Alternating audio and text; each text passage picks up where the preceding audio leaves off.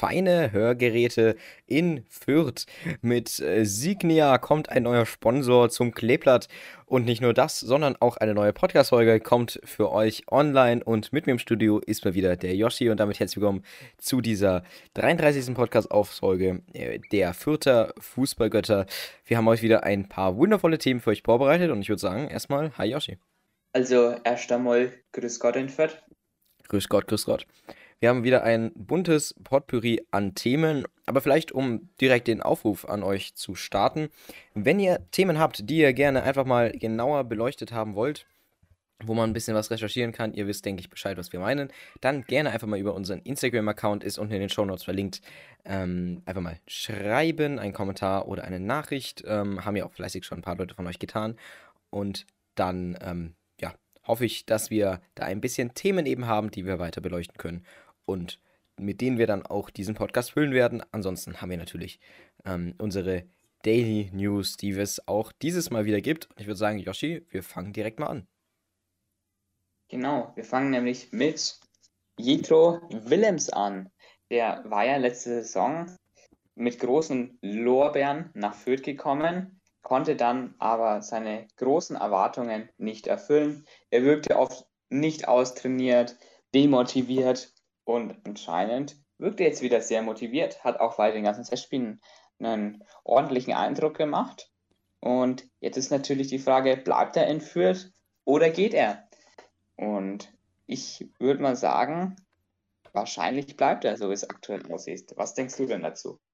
Ja, also da kann ich mich dir auch nur anschließen. Ich denke auch, dass er bleiben wird. Ähm, also ja, der hatte ich glaube jetzt circa so 20, wenn ich kurz auf Kicker gucke, 24 Einsätze. Ähm, in der Bundesliga wurde er oft auch eingewechselt, eben dann als Joker ähm, für äh, Itter eben sehr, sehr oft. Ähm, ich glaube auch einmal für Meyerhöfer. Und ähm, ja, hat dann da manchmal, ja, also ist eher so ein bisschen wenig jemand, der Stabilität so ein bisschen reinbringt, vielleicht, also wenn man mal ein bisschen was Positives zu ihm sagen will.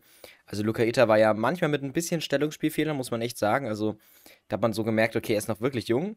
Ähm, aber bei äh, Jetro war es jetzt so, dass er wirklich so ein bisschen, ähm, ja, dass man merkt, dass er ein bisschen mehr Erfahrung hat. Dennoch fand ich, er hat nicht so wirklich ins Spielsystem der Fütter gepasst. Das hat man einfach gemerkt.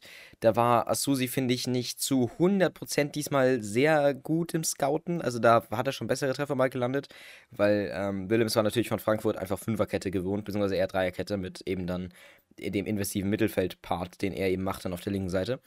Und ähm, ja, das ist also auf jeden Fall nicht der richtige Raumersatz gewesen in einer Viererkette. Und so konnte dann Wilhelms nur glänzen, zum Beispiel gegen, Frank gegen Frankfurt lustigerweise, als wir dann auch mal mit Dreier, ähm, ja, beziehungsweise offensiver Fünferkette gespielt haben. Und dementsprechend hat er, finde ich, einfach nicht so wirklich gepasst. Und das hat er, denke ich, selber auch gemerkt. Und das kann auch sein, dass er deswegen eben ein bisschen unmotivierter war tatsächlich auf dieser ganzen, ähm, ja, in dieser ganzen Fürth-Geschichte. Ähm, dennoch kann ich mir gut vorstellen, dass wenn er jetzt eben merkt, okay, komm, wir haben ein bisschen ähm, Fünferkette auch manchmal gespielt. Das wird auch jetzt gespannt, ähm, was Marc Schneider eben umsetzen will. Kommen wir gleich zu. Ähm, am Ende vom Podcast. Und vielleicht sieht er dann, okay, ich habe noch eine Zukunft in diesem Verein. Ich bin mein mindestens solides Backup für Itter, wenn nicht sogar vor Itter. Und ähm, deswegen glaube ich, Wilhelms bleibt. Außer natürlich, Asusi hat auf seiner Liste noch einen krassen Linksverteidiger, der irgendwie keine Ahnung, also der irgendwie nicht bekannt ist, weil der Markt ist ja da ziemlich begrenzt. Ich glaube, den kennt, würden wir kennen. Ähm, ja, aber wenn nicht, dann haben wir da Pietro Willems und ich würde einfach mal mich festlegen, der bleibt beim Fürth. Ja, kann ich mir auch gut vorstellen, weil Luca Itter natürlich jetzt auch erstmal die ersten Spiele verpassen wird und da wird Willems natürlich die Linksverteidigerposition begleiten. Es gibt ja auch so ein paar Aussagen von Marc Schneider, wo man feststellen kann, dass er Willems eher im Mittelfeld sieht, weil er da auch eher mit seiner feineren Technik sich einfach besser aufgehoben fühlt als auf der Linksverteidigerposition. Aber aktuell ist er auf links ja gesetzt, weil eben Itter ausfällt und weil man eben auch nicht diesen Testspieler Fatahi da verpflichtet hat. Von dem war man anscheinend nicht überzeugt. Kann ich auch gut nachvollziehen. War mir jetzt eher ein relativ unbekannter Name, weil mir ja hoffentlich, was heißt hoffentlich, einfach keinen zweiten Barry nach Fürth holen. Und dann hätte man das auch schon gut geschafft. Auf jeden Fall lege ich mich jetzt auch einfach mal fest und sage, wenn jetzt kein großes Angebot kommt, wird Willems auch bleiben, weil ich wüsste jetzt auch nicht, welcher Verein nach der nächsten Saison da unbedingt ähm, sich bemühen würde um diese Dienste, die er zumindest in der letzten Saison ähm, geboten hat. Wenn wir schon bei Barry sind, Barry hat einen neuen Verein gefunden, nämlich, tut mir leid an alle Franzosen, Amiens SC in der zweiten Liga in Frankreich. Das ist natürlich ein Wechsel, der ähm, auf viel Referenz stößt. Ja, absolut. Und man muss ganz klar sagen, die zweite französische Liga ist keine schlechte Liga. Also wir haben in Frankreich eigentlich ein relativ gleiches Ligabild wie in Deutschland auch. Ähm, wir haben, ähm, ja, wir haben mit PSG logischerweise in der ersten Liga eine Spitze.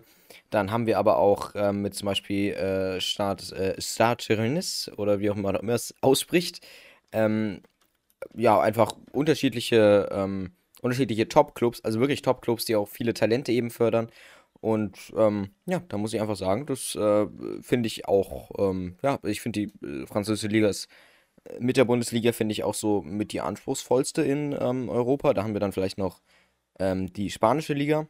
Ähm, aber das, ansonsten würde ich sagen, das war es so circa. Ähm, ich denke, die, ja, die besten Clubs jetzt in der zweiten Liga werden irgendwie Metz oder Bordeaux oder wie auch immer man es ausspricht. Es tut mir sehr leid sein. Die sind auch abgestiegen zum Beispiel. Ähm, ja, und das äh, kann ich mir vorstellen, dass das so das Thema wird, gegen das dann Bari spielt. Aber ich freue mich auf jeden Fall für ihn. Also, das ist absolut kein Abstieg, finde ich, von Fürth. Ähm, und dann ja, ist er in seinem Heimatland, kann dann da mit trainieren. Vielleicht sehen die da auch nochmal ein bisschen mehr Potenzial als jetzt wie in Fürth. Und ja, wenn er dann zu einem Backup wird in der ähm, zweiten französischen Liga, dann ist das für einen Barre auf jeden Fall komplett in Ordnung, finde ich. Genau, Ade, Ade Barre ist ein toller Spitzname, ähm, aber Amiens SC war ja in der letzten Saison 14. Platz von 20, also auch eher abstiegsgefährdet. Also würde ich schon sagen, dass es eher, eine, hm, eher ein Leistungsabfall vom Verein her ist, jetzt von Fürth gesehen. Aber in Fürth hat er auch einfach nicht in den Kader reingepasst. Man hat ja auch nicht die Option gezogen. Von daher wünschen wir diesen Mentalitätsspieler, der da auf jeden Fall gut reinpasst, weil der einfach in jede Truppe gut reinpasst, einfach viel Glück auf diesem Weg, den er da in Frankreich gehen wird. Ja, ähm, um da vielleicht kurz reingerätschen zu können. Also natürlich finde ich ja auch, dass es so ist, dass von Fürth 1, wenn er da Stamm spielen würde, es ein Abfall wäre. Aber wenn er halt nur in der Regionalliga spielt, die halt abstiegsgefährdet sind und selbst da einfach irgendwie zu schlecht ist, dann ist es, finde ich, ein Aufstieg, wenn man in der zweiten französischen Liga spielt. ähm, ja, nur das kurz ähm, als Ergänzung. Ja, red weiter. Genau, eindeutig muss man natürlich sagen, zweite Mannschaft war da auch ein ganz, ganz großer Spieler. Ich kann mich noch an dieses Foul gegen Burghausen erinnern. Naja, da will ich jetzt mal nichts zu sagen. Aber wir sagen jetzt auch mal was zu guten Spielern, nämlich zu Branimir Rgota oder Ricotta, wie Dieter Schatzschneider sagen würde. Wir sagen aber Rgota. Rgota hat ja ein klares Bekenntnis damals abgegeben beim Dortmund-Spiel. Er war sehr emotional und hat gesagt, dass er mit dem Kleeblatt noch was erreichen möchte. Man kann sagen, dass er diese Worte in den letzten Monaten, in den letzten Wochen auch etwas revidiert hatte. Denn man weiß nicht mehr so genau, was er macht. Und auch aus Rachid Asusi wird man nicht schlau, denn der sagt, wenn er weg will, legt ihm in Fürth niemand Steine in den Weg. Und Gotha hat gesagt, wenn er wechselt, dann hofft er, dass die Fans ihm nicht böse sein werden. Also wenn man sich das alles so anhört, dann klingt das schon nach Abgang, würde ich mal sagen. Ja, also das klingt zumindest da ähm, dafür, dass er es in Erwähnung, äh, in Erwägung zieht. Und wenn er schon verkündet, dass er es in Erwägung zieht, dann muss es ja anscheinend was Handfestes sagen. Ich meine, Herr Gotha wirkt jetzt nicht für mich so auf, ähm, als Typ so, dass er einfach sagt, ja gut, ich könnte jetzt gehen. Nee, der ist ja Stabilitätsspieler, der ist ja Kapitän, das würde er nicht machen. Ähm, dementsprechend, ja, könnte ich mir vorstellen, dass es so ein bisschen, bisschen wie Seguin wird von der Kommunikation her. Dass es einfach auf einmal passiert und nicht wirklich sich so hundertprozentig angebahnt hat, sage ich jetzt einfach mal, sondern dass es, es passiert einfach mal. Ähm, und äh, ja, so kann ich es mir auch vorstellen. Und dann schweigt auch Seguin so ein bisschen drüber. Ähm, das kann ich mir denken.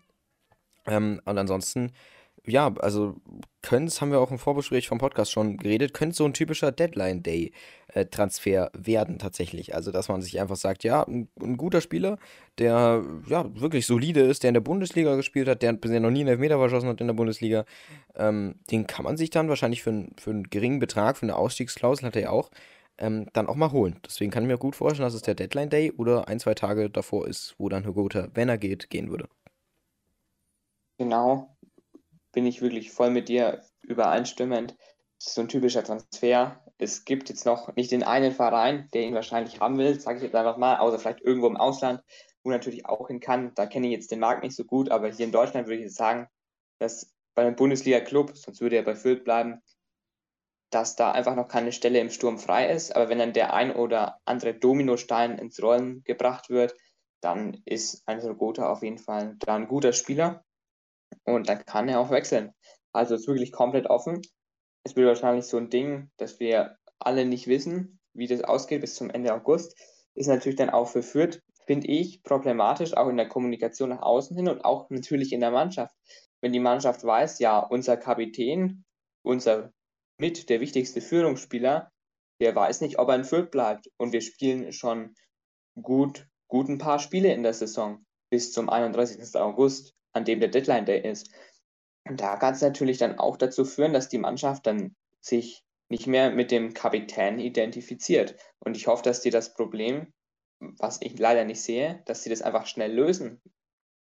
Weil das wäre für die Mannschaft, denke ich, das Beste, weil sonst kann es dann auch, auch in der Kabine einfach zu Unruhen kommen. Auch gerade beim Thema Kabinenhygiene ist das dann natürlich schon ein Wunderpunkt. Ja, absolut. Ähm, also, wenn man sich da vielleicht das mal anguckt, mit Juho Jan in unserem Podcast, sich den einfach mal anhört, dann ähm, lernt man auch ein bisschen was über Kommunikation zwischen Spielern, nur so als kleinen, ähm, ja, als kleinen ähm, Hint sozusagen. Aber Ansonsten würde ich sagen, Hannover oder Union Berlin wären ganz heiße Kandidaten, wo Gotha hinwechseln könnte. Also, ich glaube, die nehmen immer gerne Fürth-Spieler, habe ich das Gefühl. Ähm, und ja, also, wenn du sagst, der würde in der Wechsel in die Bundesliga, sonst würde er bei Fürth bleiben. Ja, also ich sag's mal so, bei Howie oder bei Ernst war es ja auch nicht so. Deswegen wäre ich mir da jetzt nicht so sicher. Ähm, naja. ja. ja. Mal sehen. Vielleicht ruft ja auch das ein oder andere Hörgerät, weiß man ja auch nicht. Das ist auch Wenn das Kind aus Hannover ruft, hat man jetzt hier den Signia. Ne? Absolut. Ähm, ja, um vielleicht darin einfach mal kurz jetzt hier ein paar Worte zu verlieren. Ähm, Fürth hat einen neuen Sponsor vor ja, einer halben Woche gut verkündet. Signia Hörgeräte. Ähm, ja, die Firma kommt so ein bisschen aus Erlangen. Das ist alles ein bisschen verwirrend. Wir haben uns irgendwie probiert, darüber zu informieren. Es gibt einfach keinen Wikipedia-Artikel, es gibt nichts es gibt nur deren Website, die ein bisschen, ja, also ich weiß nicht, das ist so eine typische HTML-Website, wenn du dir irgendwie gerade in Informatik in der ersten Klasse irgendwas zusammenbastelst. Dementsprechend wäre ich mir da unsicher. Aber um einen Instagram-Kommentar unter dem Foot-Post zu ähm, kommentieren, solange es Geld bringt, finde ich es gut. Und ähm, das kann ich auch nochmal zustimmen. Und ja, also solange sie jetzt nicht insolvent gehen wie Toguchi, ist alles in Ordnung, finde ich. Ja, ne, vielleicht haben sie jetzt mehr gezahlt als dieser Endori Food Produzent, der ärme Sponsor aus dem letzten Jahr mit der vegetarisch, vegetierisch leckeren Nahrung da. Das fand ich irgendwie auch ein bisschen, bisschen markant, diesen Werbespruch vegetarisch lecker. Das hat natürlich so seine Macken. Aber ansonsten, wenn es Geld bringt, passt es. Diese Hörgeräte, die schauen ein bisschen fancy aus. Die schauen einfach so aus wie so ein paar Bluetooth-Kopfhörer, denke ich immer. Und auch deren Ladecases schauen so aus. Also ich weiß nicht, ob die es da bei Samsung oder bei Apple mal ein bisschen deren Designsprache abgekupfert haben. Die könnten als Model auf jeden Fall Yuho Yan einstellen. Das würde passen, finde ich. Ja, eindeutig. Der, der hat ja auch die ein oder anderen schönen Fotos von sich. Absolut. Und Finnland ist natürlich landschaftlich auch natürlich einfach wunderschön, muss man auch dazu sagen. Äh, also absolut, absolut. Ja, ähm, was, was auch noch wunderschön ist, beziehungsweise ja, ähm, eigentlich die schlechteste Überleitung, weil es absolut nicht wunderschön ist, ähm, ist, dass Gideon Jung, der Langzeitverletzte, mittlerweile jetzt anscheinend wieder ein paar Probleme an seinem Knie hat. Und ja, Yoshi, klär uns da vielleicht ein bisschen was auf. Du bist ja der Medizinmann hier unter uns. Ähm, wie, wie sieht's aus? Also bricht er wieder seine alte Verletzung auf? Fehlt er uns jetzt? Weil das wäre natürlich wieder ein herber Schlag fürs Kleeblatt in der neuen Saison. Ja, also ich, ich bin da sehr gespalten. Also es heißt, er hat Probleme. Mehr weiß man aktuell nicht. Ich hoffe, es ist nicht schwerwiegender Rest, weil Gideon Jung hatte ja wirklich in der letzten Saison wirklich lange Zeit mit dem Knieproblem, hat auch immer wieder einige Rückschläge gehabt. Und also ich würde sagen, das sieht nicht gut aus bin jetzt nicht der absolute Medizinexperte, da haben wir, glaube ich, noch jemand anderen. Aber ich würde mal sagen, auch was ich aus meiner Erfahrung so mit dem Fußball weiß, wenn du immer wieder an derselben Stelle eine Verletzung hast oder die dich aufhält, dann wird es, glaube ich, nicht so, dass er wirklich lange mal durchspielen kann und lange verletzungsfrei ist. Ich wünsche es ihm natürlich, aber ich kann so ein bisschen jetzt in der Tendenz rauslesen, dass das wahrscheinlich nicht mehr so gut wird. Und Gideon Jung würde ich eigentlich fast schon als Stammspieler zählen, aber halt nur, wenn er fit ist. Und wenn er einfach nicht fit ist, dann hast du eigentlich nur noch drei Innenverteidiger mit Fobersam, einen vierten jungen Innenverteidiger, von dem du nicht weißt, ob er eine starke Leistung für die zweite Liga bringt. Das ist natürlich auch transfertechnisch die Frage, holst du dir nochmal einen Innenverteidiger, wenn du weißt, mit Gideon Jung hast du vielleicht einen Dauerverletzten wieder in der nächsten Saison, wenn das Knie eben dann doch mal öfters nachgibt. Ja, ähm, also gerade wenn wir dann, wir können ja dann später auch zu, ähm, ja, dazu kommen äh, mit den Taktikvorlagen, aber ich denke schon, dass da Gideon Jung eine Schlüsselrolle hat. Also wenn er jetzt wirklich größere Pro Pro Probleme haben sollte, ich denke, da ist er auch im Austausch mit Asusi, dann muss sich eben ähm, derjenige absolut mal umsehen nach einem ja, anderen dritten Innenverteidiger, vielleicht auf Laie, vielleicht auch kurzfristig was am Deadline Day. Da wird aber das Problem sein, dass man die ersten Spieltage einfach absolut nicht mitmachen kann, wenn er jetzt verletzt ist. Deswegen sieht es da, kann ich mir vorstellen, nach einem, ja, so ein bisschen Kurzschlusstransfer aus. So, natürlich Vereinsmanager haben immer so ein paar Leute auf seiner auf die, der Liste, so 10, 15 Stück, ähm, die sie dann immer so ein bisschen durchgehen und immer ein bisschen scouten natürlich, dann auch mit den Chef-Scouts. Herzliche Grüße gehen an der Stelle raus. Ähm, und vielleicht kann man da in die Wundertüte, ähm, in die Wunderliste eigentlich mal greifen und da sich jemanden holen. Also in der Niederlande hat man, ist man jetzt ja wirklich ein paar Mal wirklich fündig geworden. Ich meine, äh, Hogmar, Vielgeber, Willems ist auch Niederländer. Deswegen kann ich mir gut vorstellen, dass ähm, man da wieder etwas holt. Die, die haben es ja mit den Verteidigern.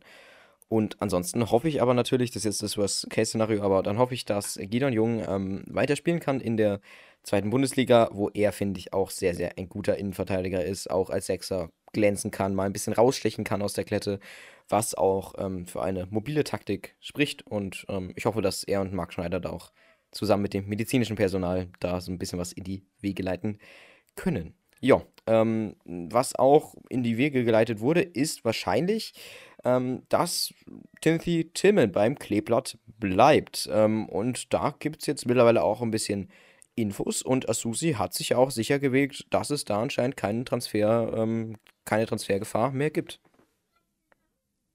Genau. Ähm, laut einem Bericht von nordbayern.de, schöne Grüße an dieser Stelle, ähm, ist Asusi bei diesem Thema ganz entspannt. Der hat ja noch ein Jahr Vertrag. Man verlängert schon ein bisschen, ähm, Entschuldigung, man verhandelt schon ein bisschen länger mit ihm, hat bis jetzt noch keine Lösung präsentiert. Aber Asusi ist da optimistisch, dass Tillman einfach bleibt, auch wenn er sich in der Bundesliga sieht. Also vielleicht gibt es da auch so ein paar Vertragskonstellationen, könnte ich mir vorstellen, dass man ihn verlängert, dass er dann eine niedrige Ausstiegsklausel im nächsten Sommer im Falle eines Nichtaufstieges hat oder so. Da gibt es ja. ja so ein paar Vertragsmodelle, die da wirklich in Erwägung gezogen könnten. Und wenn er jetzt einfach in Füll bleibt, dann ist er sportlich einfach richtig, richtig gut, muss man sagen. dann hast du einen Achter für die zweite Bundesliga, der definitiv ein Niveau für einen Durchschnitts-Bundesligaspieler hat.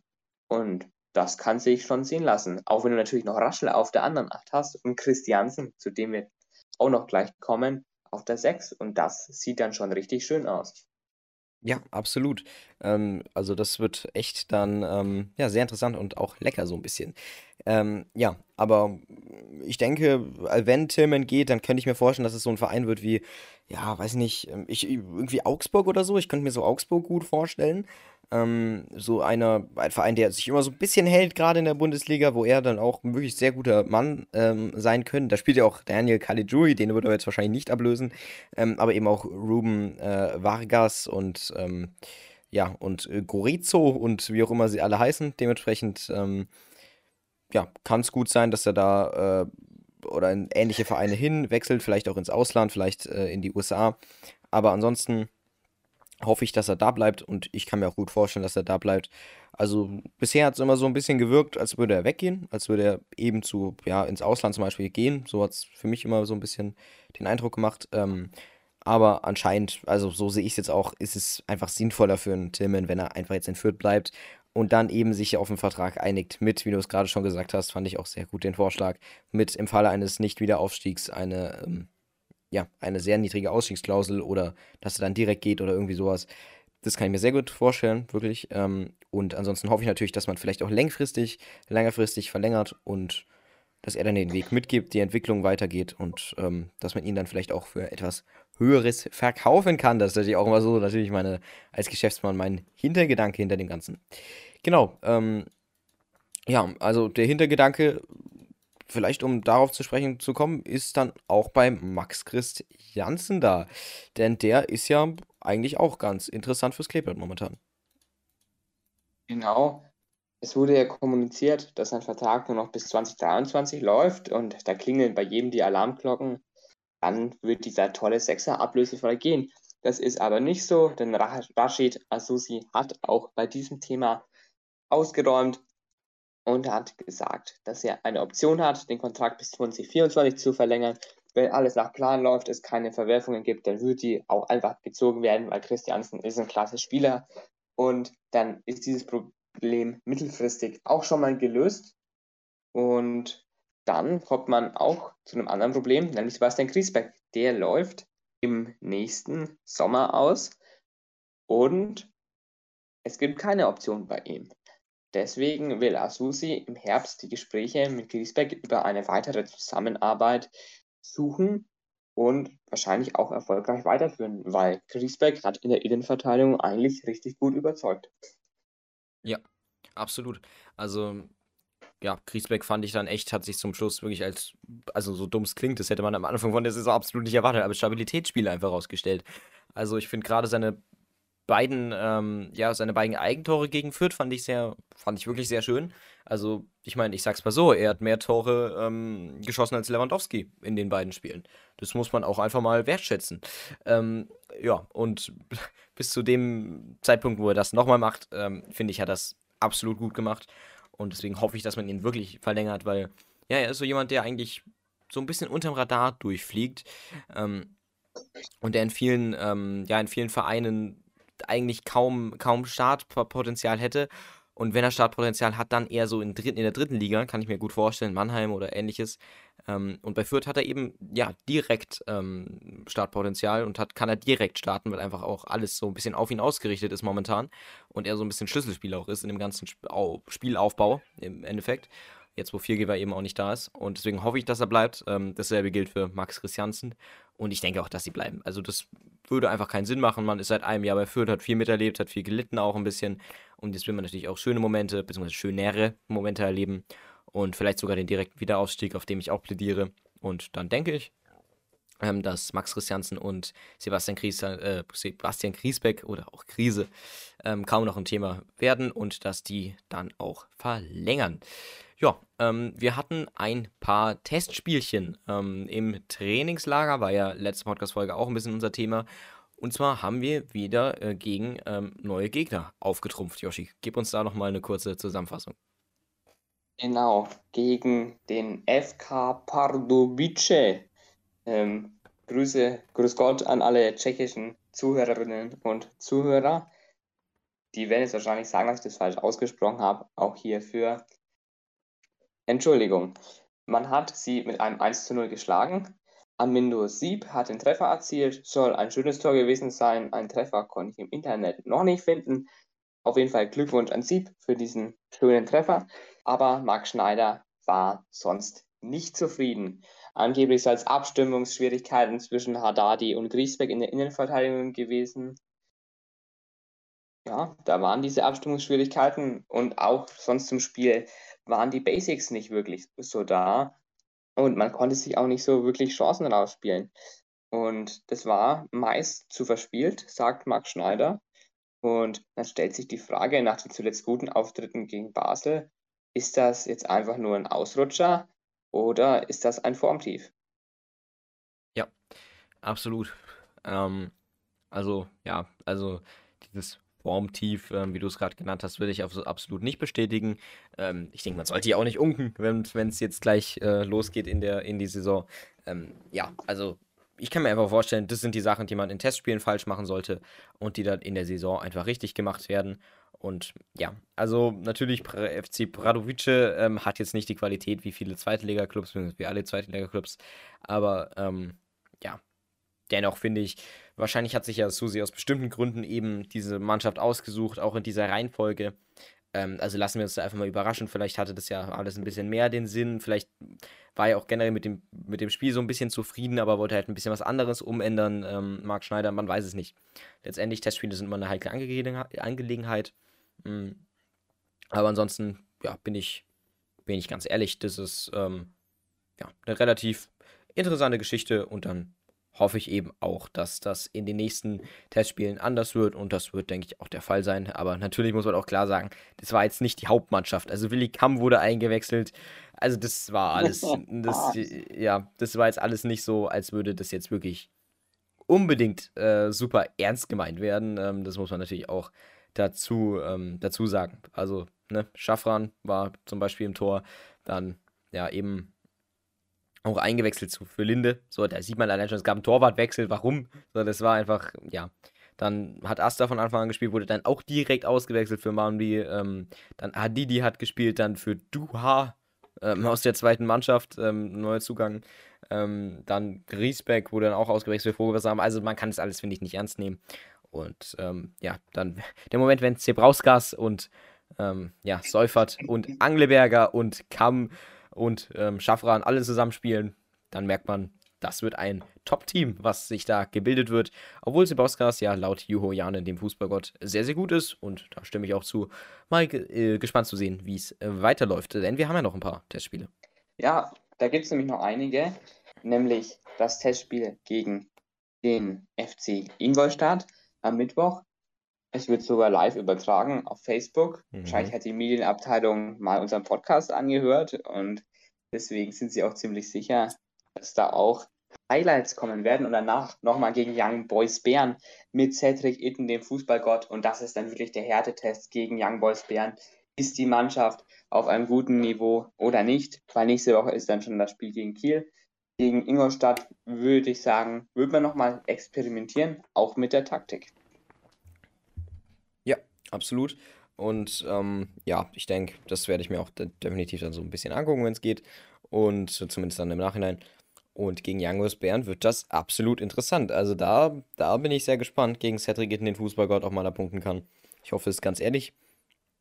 Und ähm, ja, das wird, wie du gerade schon gesagt hast, die sehr, sehr harte Generalprobe. Und ich bin davon, ich gehe jetzt einfach mal davon aus und ich bin davon überzeugt, dass Fürth die Generalprobe eben meistern wird. Ähm, ja, genau. Was wir jetzt auch meistern werden, ist, wie du gerade schon ähm, die Taktik ansprichst, ähm, die in dem Ingolstadt-Spiel äh, ein bisschen experimentiert wird. Ähm, ja, die werden wir jetzt heute ein bisschen besprechen und das habe ich ja schon ein bisschen angeteasert.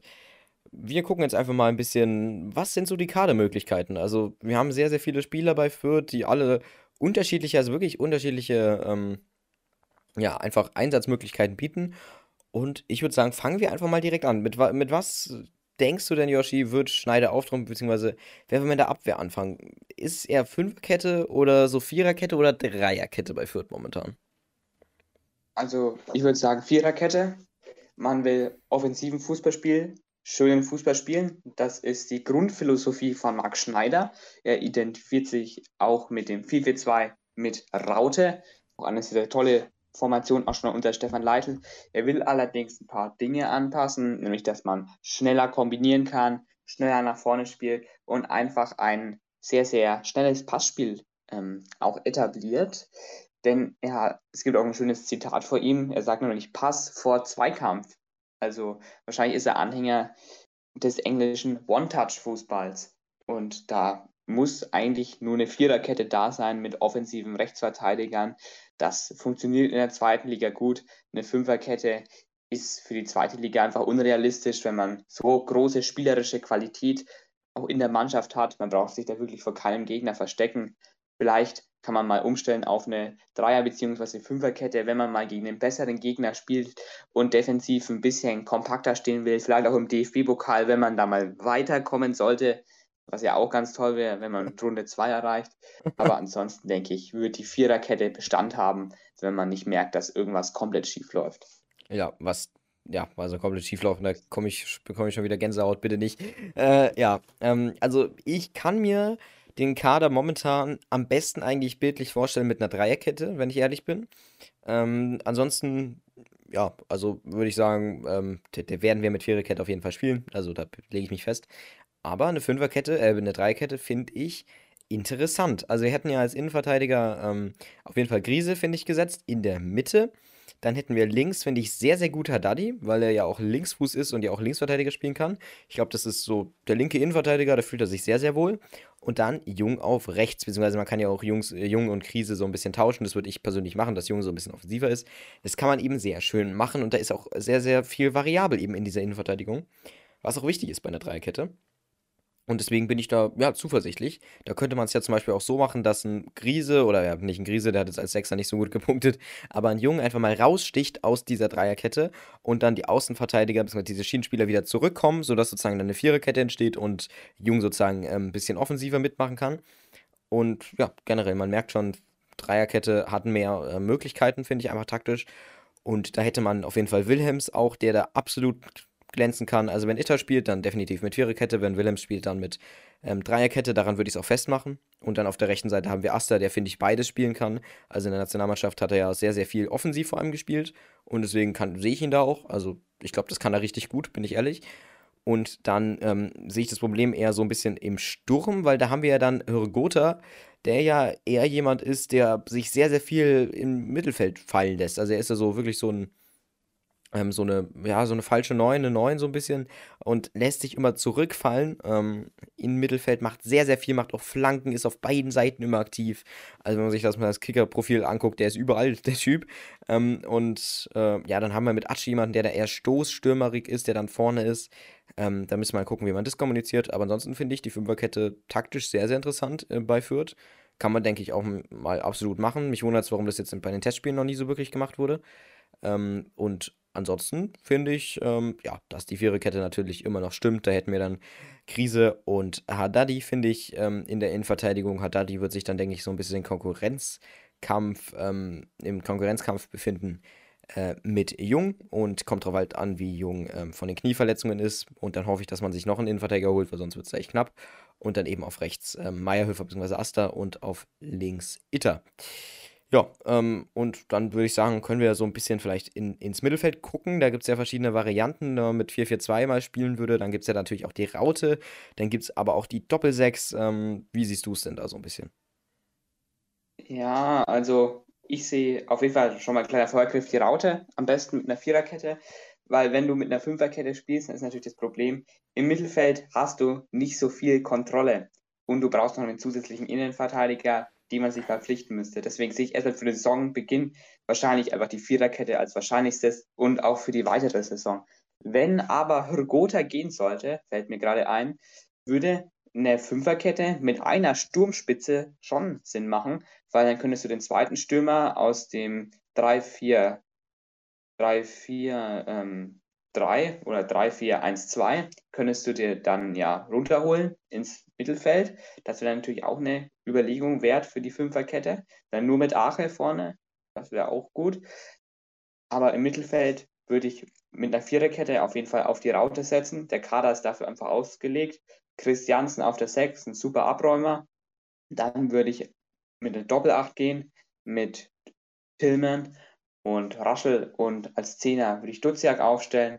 Duziak einfach ein wahnsinniger Kreativspieler, der auch vorne mit den zwei Spitzen dann nochmal für die eine oder andere wirbelige Aktion sorgen könnte. Mit Raschel hat man einen etwas defensiveren Achter, der aber auch wahnsinnig starke Box-to-Box-Qualitäten hat. Dasselbe ist bei Tillmann so, der auch wahnsinnig spielstark ist. Alternativ wäre natürlich die Doppelsechs aus Raschel und Christiansen. Dann wäre es aber so, dass man so zwei bisschen Flügelspieler hätte, die dann offensiver wären. Da sehe ich Tillmann nicht ganz so, muss ich ehrlich sagen. Den sehe ich eher so wirklich im Zentrum und nicht so als Außenspieler. Duziak kann auch links außen richtig gut spielen, da sehe ich bei ihm keine Probleme. Eben dann aber bei Tillmann. Dann hast du noch so Leute wie Lebarski, die das gut belegen könnten. So eine rechte Außenposition beim 4-4-2 mit Doppel-6. Das könnte ich mir jetzt gut vorstellen. Oder natürlich auch Armindo Sieb, wenn du den einfach rauspackst, dann ins Mittelfeld als Flügelstürmer sozusagen. Das wäre aber auch wieder schon sehr, sehr offensiv. Julian Green wäre natürlich auch noch eine Option, die ich aber auch mehr zentral sehe. Und allgemein würde ich sagen, Fürth hat eher weniger Flügelspieler, hat aber welche, die man dann wahrscheinlich als Joker reinbringt, um dann vielleicht auch mal die Taktik im Spiel, wenn es dann so kommen muss, einfach mal umzustellen. Ansonsten würde ich aber sagen, man beginnt eher mit zentralen Mittelfeldspielern in einer Art Raute oder dann eben zentral eingesetzt, umrundet von Schienenspielern. Ja, absolut. Deinen Gedanken kann ich da nur folgen. Ähm, als Flügelspieler würde ich da, denke ich, noch absolut Pololo ergänzen. Also als absoluten Flügelspieler, er sagt ja selber, seine, seine Hauptstärke ist im Endeffekt ähm, die Geschwindigkeit und die Bulligkeit und das ist dann mal eine andere Art, das Ganze zu interpretieren. Außerdem könnte man es dann eben so machen, dass ähm, Polulu auch manchmal ein bisschen mitgeht, ähm, um eben Itter zum Beispiel ein bisschen zu helfen. Das wäre die Variante. Oder dann eben auch um Willems ein bisschen zu stützen, wenn er sich ein bisschen ins Mittelfeld fallen lässt. Und dann hätte man da sozusagen zwei auf der linken Seite. Und da sehe ich Polulu absolut mit seiner Geschwindigkeit, wo er dann durchstecken kann und dann vielleicht auch Flanken bringen kann. Ähm, kann ich mir gut vorstellen. Und ansonsten, ähm, ja, kann ich mich nur, kann ich nur zustimmen. Ähm, auch das, was du vorhin mit der Fünferkette gesagt hast, also da merkt man einfach, wie viel Variabilität das sozusagen bringt. Ähm, und ansonsten hätte ich auf jeden Fall Duziak so ein bisschen als Spotlight für diese Saison rausgesucht. Ich finde, Duziak wird diese Saison einfach unfassbar interessant werden. Also, man hat ja in der Bundesliga gemerkt, was er für ein Unterschiedsspieler ist. Wenn er gespielt hat, wirklich, also dieses Spiel, dieses Wort äh, Unterschiedsspieler hat so gut gepasst für ihn jetzt ähm, in der Bundesliga. Und ja, der ist einfach sehr, sehr oft einfach durchgelaufen, hatte sehr, sehr viel Platz. Und letztendlich hat er dann sich für nichts entschieden. Er hat sich nicht für den Abschluss entschieden und er hat sich nicht für den Steckpass entschieden. Einfach aus dem Grund, weil die Abwehr zu gut war. Dann war er dann letztendlich irgendwann an der Grundlinie so zwei Meter rechts vom Tor. Oh, der Winkel war natürlich viel zu spitz. Und dann, was hat er immer gemacht? Er hat immer irgendwie komplett steil irgendwie in den Strafraum, in den Fünfer gespielt. Und hat halt einmal den Assist und einmal ein anderes Tor bekommen. Ähm, damals Mainz, das Eigentor, fand ich auch interessant. Ähm, und ja, ja, das sind so die Sachen. Ich finde, Dutzjak wird da sehr, sehr interessant, gerade wenn eben die Abwehr, äh, die Abwehr schwächer ist von den Gegnern. So, zum Beispiel von dem Kiel, zum Beispiel von ähm, ja, anderen Dingen, äh, anderen Mannschaften in der zweiten Bundesliga. Ähm, kann, finde ich, Dutzjak absolut durchstechen und das wird wirklich ein Offensivfeuerwerk ähm, von Dutze. Da kann ich mir gut vorstellen, um ihn als Spotlight im Mittelfeld herauszuheben. Ansonsten, ja, Christiansen als Sechs definitiv. Ähm, der wird da Stabilität reinbringen. Kann mir vorstellen, dass er vielleicht für die zweite Bundesliga ein Ticken zu langsam ist. Das kann ich mir tatsächlich vorstellen. Ein bisschen zu stabil. Ähm, klingt jetzt vielleicht ein bisschen bescheuert, aber natürlich, man kann mehr riskieren in der zweiten Bundesliga. Und es kann sein, dass dann dadurch, dass eben Christiansen sehr, ja, auf einem Fleck sozusagen bleibt, beziehungsweise, ja, nicht auf einem Fleck, aber immer in, in derselben Ordnung sozusagen bleibt, ähm, dass dann eben ein paar offensive Chancen wegfallen. Kann ich mir gut vorstellen, aber das sind alles Sachen, die man sich, die sie sich dann im, in der Saison, in, im Saisonverlauf, im Spielverlauf ähm, herausstellen und bis dahin sollte man da auch nicht unbedingt sich den Kopf drüber zerbrechen. Dann im Sturm, ähm, finde ich, sehe ich auf jeden Fall Gotha und da hätte ich auch wieder mit Doppelspitze gespielt. Alles andere gibt, finde ich, wenig Sinn, was man noch machen könnte. Wäre so ein bisschen der versetzte Doppelspitze, was ja auch momentan noch ein bisschen so ist, dass ähm, Hürgota eben auf links ähm, gesetzt wird, Atsche auf rechts ähm, und ja, genau, so dass sozusagen ähm, Atsche immer vorne bleibt als Stoßstürmer. Das kann ich mir sehr gut vorstellen.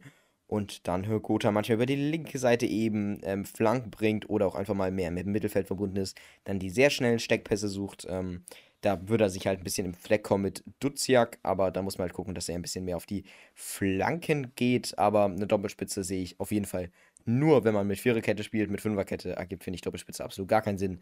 Ähm, und ansonsten sehe ich da auf jeden Fall Atsche und Hürgota und dann eben als Joker Sieb und dann vielleicht auch mal Aviyama und Polulu, denke ich, wird man da vielleicht auch auf einer anderen Position als eben ähm, Frontalsturm einsetzen. Genau kann ich mich auf jeden Fall nur anschließen, was du gesagt hast. Ache ist für mich klar gesetzt. Du kannst auf ihn einfach mal eine Flanke reinschlagen. Und wenn wir eins gesehen haben, wenn Fürth aufgestiegen ist, die haben immer dermaßen viele Flanken geschlagen. Im letzten Aufstiegsjahr war es so, dass man die Flanken immer so halb hoch auch wenn flach geschlagen hat, man hatte nicht dieses eine Kopfballmonster drin mit Harvard Nielsen, sondern einen starken Kopfballspieler, aber jetzt auch nicht den Kopfballspieler, hatte man auch immer mit Ernst und Rogota einfach eingerückte Spieler, die einfach dort waren. Wenn du einen Raum als Flankengeber hast, ist das natürlich auch von allererste Klasse. Und auch im Aufstiegsjahr davor, 2012 damals, da hat man auch sehr, sehr viel mit Flanken gespielt. Wenn eins für die zweite Liga wichtig ist, einfach Flanken, Flanken, Flanken. Und mit Ache hat man wirklich einen Weltklasse-Abnehmer dafür. Der ist kopfballstark wie sonst wer, hat in den ersten Spielen schon ein paar Kopfballtore gemacht und ich denke schon, dass der wenn es gut läuft, auf jeden Fall auf 15, wenn nicht sogar mehr Saisontore kommen kann, der Ragnar, wenn er verletzungsfrei bleibt. Gotha ist auch gesetzt, zweite Liga ist seine Qualität auch auf jeden Fall unbestritten, wahnsinnig schnell und die ergänzen sich super, wenn Gotha bleibt.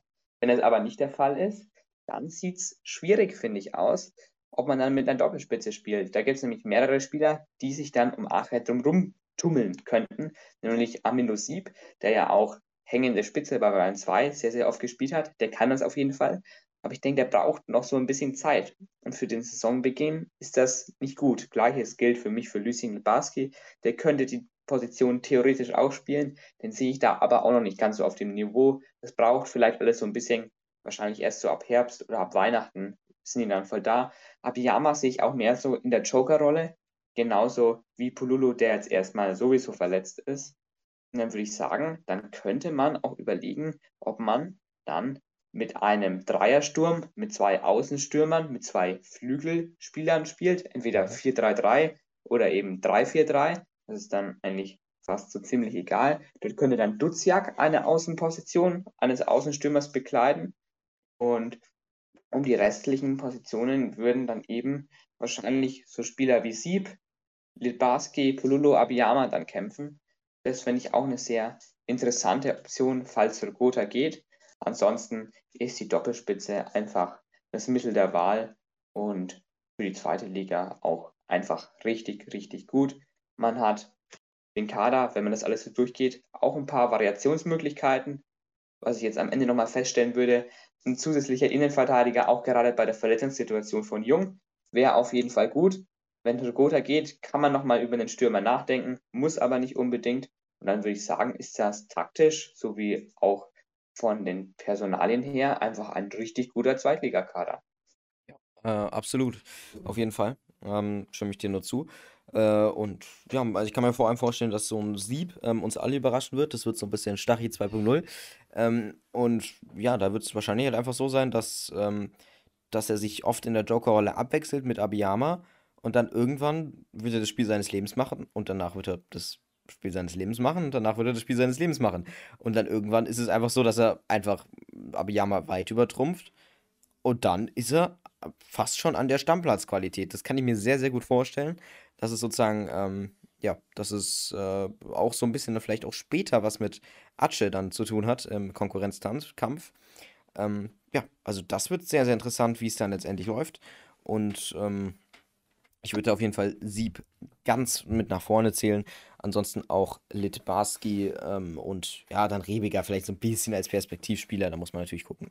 Ähm, jetzt, als Achter hat man dann natürlich auch Altern äh, andere Alternativen, wie zum Beispiel eben auch Julian Green, der ja auch als Thema spielen kann. Aber da sind wir eh gut bedeckt.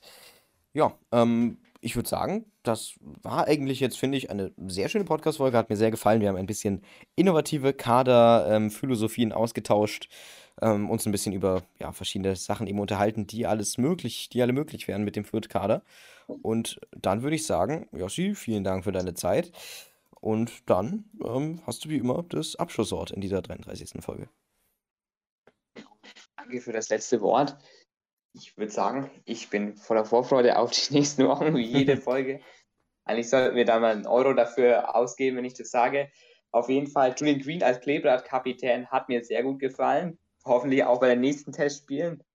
Und wenn, wenn es nicht ist, dann ist es halt nicht.